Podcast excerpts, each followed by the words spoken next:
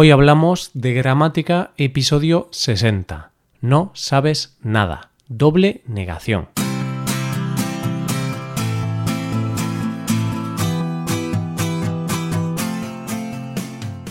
Bienvenido a Hoy Hablamos de Gramática, el podcast para aprender gramática del español cada semana. Ya lo sabes, publicamos nuestro podcast cada miércoles. Puedes escucharlo en iTunes, en Android o en nuestra página web. Recuerda que en nuestra web puedes revisar la transcripción, hacer ejercicios con soluciones y disfrutar de atención personalizada por email. Estas ventajas están disponibles para los suscriptores premium. Hazte suscriptor premium en hoyhablamos.com. Hola oyente, ¿qué tal? ¿Cómo estás? Hoy es miércoles, por lo que vamos a hablar de un tema de gramática. ¿Alguna vez has escuchado decir a alguien que no sabe nada? O que no vio a nadie? Pues ese es el tema que vamos a estudiar hoy, la negación en español, la doble negación. Hoy hablamos de la negación.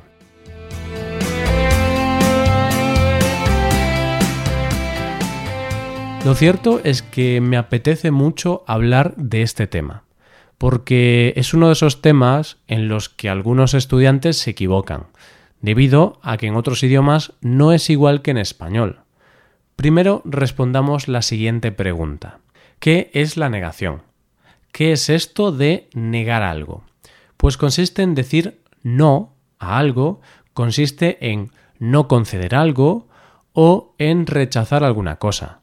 También podemos referirnos a decir que algo no existe o a decir que algo no es verdad. Otro uso de la negación es para prohibir algo o para impedir algo. Bueno, como ves, hay muchas ocasiones y contextos en los que tenemos que usar la negación. Tu hijo te pregunta, Mamá, ¿puedo ir de vacaciones con mis amigos? Y quizá, si él se ha portado mal y no ha tenido buenas notas, vas a prohibirle ir de vacaciones o no le vas a conceder el permiso. No, hijo, no puedes. No te has esforzado en la escuela, así que no puedes ir a ningún sitio. La negación se hace habitualmente con el adverbio de negación no. Ponemos el adverbio no antes del verbo para formar las oraciones negativas. Después tenemos otras palabras para aportar un valor negativo a las frases como nunca o jamás, usados para decir ninguna vez. Otra palabra para negar es nada, que significa ninguna cosa, ninguna cantidad. También tenemos el verbo negar, por ejemplo, el acusado negó todas las acusaciones. Si niegas algo, significa que dices que no es verdad o que tú no hiciste algo. Otra opción para expresar una negación es usar tampoco. Por ejemplo, yo no conozco a Hugo. Yo tampoco. Vale, ahora quiero centrarme en la doble negación. ¿Qué es esto? La doble negación consiste en combinar el adverbio no con otras palabras que tienen también sentido negativo. El tema es que en muchos idiomas, como en inglés, por ejemplo, no se puede negar dos veces. En inglés diríamos I did nothing o I didn't do anything, ¿verdad? en cambio, en español diríamos no hice nada. Aunque esto en muchos idiomas no se puede hacer, en español ocurre lo contrario. Estamos obligados a usar la doble negación en este caso. ¿Cómo formamos la doble negación? Lo primero que tenemos que tener en cuenta es que para usar la doble negación primero tenemos que usar el adverbio de negación no delante del verbo y después añadimos el segundo elemento de negación detrás del verbo.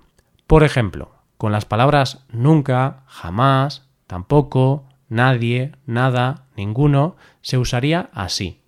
No he visto nunca un partido de fútbol no iré a correr jamás. Él no quiere ir tampoco. No vio el accidente nadie. No era verdad nada. No quiere venir ninguno de ellos. Esta sería la doble negación. Primero el adverbio no antes del verbo y después del verbo ponemos el otro elemento de negación. Pero cuidado, podemos escribir estas frases de otra forma sin usar la doble negación podemos prescindir del adverbio no poniendo el elemento de negación delante del verbo. Por ejemplo, nunca he visto un partido de béisbol. Jamás iré a correr. Él tampoco quiere ir. Nadie vio el accidente. Nada era verdad. Ninguno de ellos quiere venir. ¿Y por qué usamos la doble negación? Bueno, podemos usarla o no. Depende de cómo construyamos la frase. Pero en muchas ocasiones, si hacemos una construcción con el adverbio no, estamos obligados a usar la doble negación. Por ejemplo, si digo no hice nada, estoy obligado a decir no hice nada. No puedo decir no hice algo. Eso es un error, está incorrecto. Tampoco puedo decir hice nada. En este caso sería otro error. La doble negación sirve para reforzar el sentido negativo de la oración. Es decir, en ningún caso se elimina la negación. No ocurre como en matemáticas, que menos y menos es más. No, no. Cuando en español hay dos negaciones, la frase sigue siendo negativa. La doble negación enfatiza la negación. Antes te he puesto ejemplos de dobles negaciones. ¿Cómo pondríamos esas frases en sentido positivo? Estas eran las oraciones. No he visto nunca un partido de béisbol. No iré a correr jamás. Él no quiere ir tampoco. No vio el accidente nadie. No era verdad nada. No quiere venir ninguno de ellos. Pues vamos a convertirlas en oraciones afirmativas. Alguna vez he visto un partido de béisbol. Iré a correr de nuevo. Él también quiere ir. Alguien vio el accidente. Todo era verdad. Alguno de ellos quiere venir. En el caso de las oraciones afirmativas, no existe nada llamado doble afirmación. Es decir, no podemos hacer lo mismo que hacemos con la doble negación. Lo normal es poner los elementos afirmativos delante del verbo, como en los ejemplos que acabo de mencionar. Por cierto, otro detalle interesante es cuando alguien nos pregunta algo en negativo. Por ejemplo, ¿no has ido a la fiesta? ¿Cómo respondemos a esto? En el caso de responder sí, estamos diciendo que sí, que sí hemos ido a la fiesta. Es decir, ¿no has ido a la fiesta? Sí. Esto significa que sí has ido. ¿No has ido a la fiesta? No. Esto significa que no has ido. Si usamos el adverbio no y queremos explicar el por qué, tenemos que escribirlo dos veces. Por ejemplo, ¿no has ido a la fiesta? No, no he ido. Aunque esto parezca una tontería, en alguna ocasión he escuchado a estudiantes responder con un sí a una pregunta negativa pensando que de esa manera confirmaban la negación. Pero no, para confirmar una negación volvemos a negar, respondemos no. ¿No has hablado con Juan? No, no he hablado con él.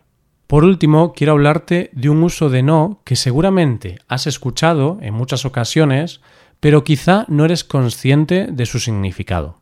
Si escuchas los episodios de Conversación de los Viernes, de nuestro podcast diario, ahí usamos frecuentemente la siguiente construcción. Por ejemplo, ya había hablado de eso, ¿no? Eso es muy de político lo que has hecho, ¿no? Este uso de no se hacen oraciones afirmativas y equivale a verdad.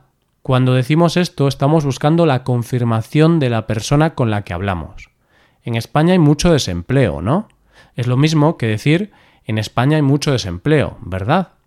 Esto es todo por hoy. Ahora puedes ir a nuestra web y puedes hacer los ejercicios con soluciones para practicar y aprender esta gramática. Para acceder a este contenido tienes que ser suscriptor premium. Si te haces suscriptor premium tendrás acceso a muchas ventajas.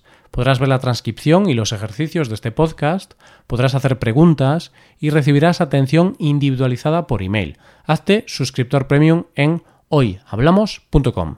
Y aquí acabamos. Muchas gracias por escucharnos. Nos vemos el próximo miércoles. Pasa un buen día. Hasta la próxima.